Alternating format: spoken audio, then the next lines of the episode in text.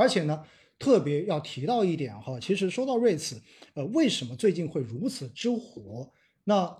确实，我觉得多多少少是因为今年的资本市场经历了一九年到二一年连续三年的这种比较牛的走势之后，今年的一季度确实是让所有的人都有点难以接受。于是的话呢，大家就猛地看到，因为我们也刚好看到了，就是第一批的公布瑞慈的话都出了相关的这种报告，并且大家一看，哇，分红多少多少，而且的话这个收益多少多少，更重要的是呢，大家可能看到二级市场的这个价格，对，有很高的溢价。于是的话呢，就形成了在前一阵子市场上面新发 REITs 的这种抢购的风潮。当然，第二点呢，我觉得是最根本了，就是咱们现在的这个首批的项目，六月二十一号，去年六月二十一号上市之后啊，也咱们的这个第二批的项目上市之后呢，确实它是实实在在给投资人带来了赚钱的一个效益。大家可以看到，咱们现在的这个产权类的产品啊，现在基本上是一个涨幅在平均的这个涨幅在百分之三十四左右。哇，三十四，对对，真的 是。已经是非常的，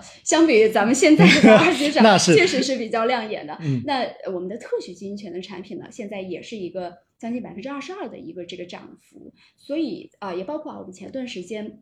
大家可以看到年报出来之后，我们有八只产品都进行了分红啊，我们蛇口也是分了两次。嗯，这个大家一直呼吁的就是我们公瑞子分红稳定性的这个特征，大家是实实在在的感受到了。啊，有了这样的一个赚钱效应下呢，投资人就会更加的对这个产品哎有信心。而且我们也是经过了八个月的一个这个研究分析哈。那目前虽然这个时间不够长，base 可能也不够多，但是确实呢，现在跟我们的 REITs 的这个指数呢，跟我们的股票的指数和我们的债券指数呢，目前是一个负相关的。大家也确实也看到了今年的一个市场的一个这个表现了。对，所以呢，这些因素啊叠加起来，也确实是啊，让我们现在公募瑞子啊非常火爆，尤其是我们这个中交华夏的这一单啊，规模非常大，九十九个亿，大家可以看到，也创造了非常多的第一。那包括它的这个规模，包括它的这个公募基金打新的这个呃，这个就是咱们的一个这个这个配售比例啊，都都是非常低的，所以确实是啊非常的亮眼。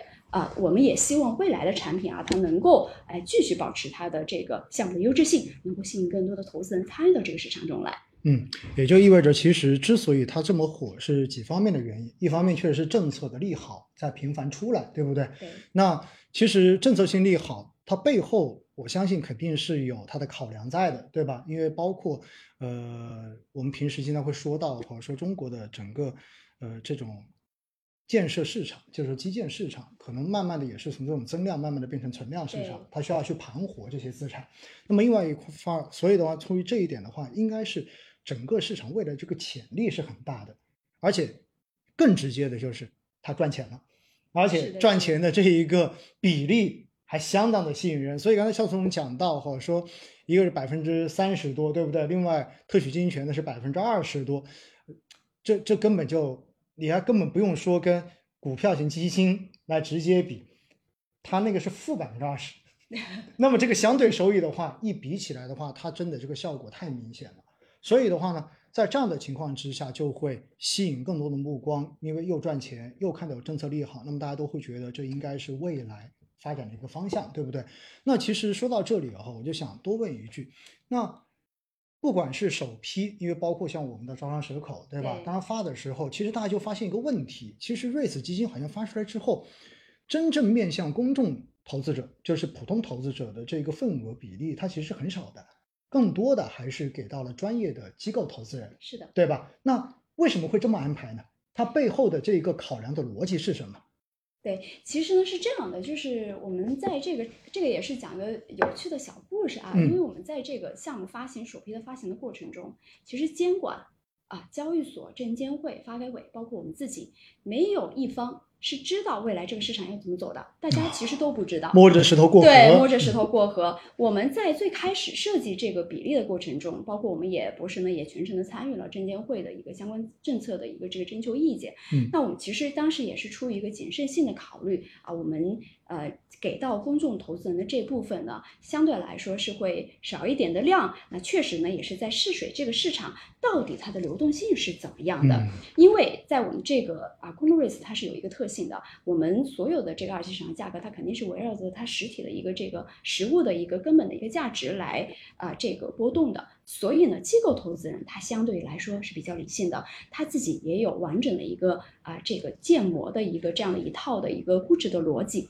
那么相对来说，机构投资人比例更大，那么他对于这个产品的估值呢，会啊逻辑会更清晰一些。那么我们也是在项目试点的一个初期呢，是进行了这样的一个安排。当然呢，在未来呢，我们相信啊，不同的底层技术资源。类型呢，嗯啊试点了之后，那更多的这个产品类型上市了啊，更多的这个呃这个扩募的资产呢，呃咱们现在首批的项目呢扩募了，那么这个市场更大的情况下，更加理性的情况下，那给到公众投资人这部分比例也会逐渐的啊去放开，去啊这个就是给到咱们个人投资人呢更多的一些参与的机会。嗯，其实呢，我觉得也算是用心良苦哈。为什么特别要这么讲呢？我们知道哈，在中国市场呢，应该说本身中国的资本市场都是一个非常年轻的市场，对对吧？本身的话也才几十年时间，而且的话呢，中国的投资人哈，说实话，大家胆子挺大的。胆子大是指的什么呢？就大家特别愿意去尝试新事物，所以大家会发现哈，每次在资本市场中，就包括尤其基金行业，我印象特别深。这十过去的十多年，反正每次一说有什么新的种类的基金出来的话，哇，大家都是抢，对吧？但是抢的时候呢，就很容易出现一个问题，这个问题就是可能大家根本不清楚这个新的东西到底是新在哪里，它到底是投什么东西。但是呢，以前不管它怎么新，其实呢，它都是投到